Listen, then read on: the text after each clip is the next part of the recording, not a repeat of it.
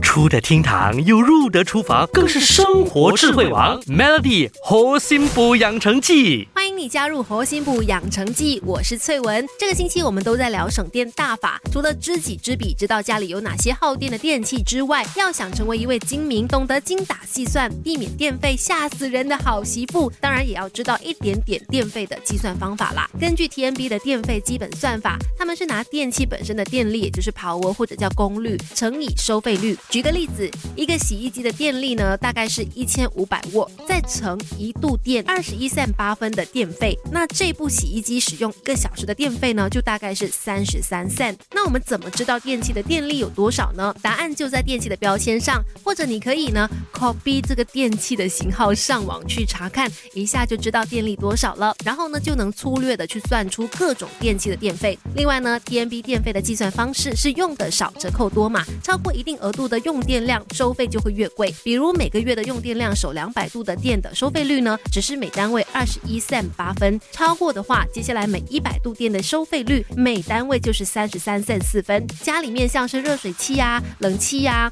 呃电热水壶啊、微波炉、熨斗、冰箱都是耗电鬼。当中呢，一些电力很高的，比如说像热水器，一般电力高达两千五百到三千瓦。如果是以每小时二十一 c 八分的电费来算的话，一个小时的电费就差不多。五十五 c 如果没有长时间使用，可能就还好。但是如果你家热水器一直处于打开的状态呢，那耗电量也就不可小看了。提醒你要省电的话呢，在你要使用热水器之前打开就好了，用完就随手关电，不要长期处于保温的一个状态。电热水壶也是一样的，水烧开了之后呢，就倒进保温瓶里，而不是一直开着电让电热水壶保温。可以的话呢，减少使用电热水壶，用煤气热水壶来代替，就不会耗不必要的电了。当然。讲到耗电的家中电器，怎么可能不说冷气呢？天气那么热，不开冷气很难熬，开冷气又怕电费高，有没有两全其美的方法呢？明天我们继续聊。Melly 猴心补养成记，每逢星期一至五下午五点首播，晚上九点重播，有美心和翠文与你一起练就十八般武艺。嘿呀！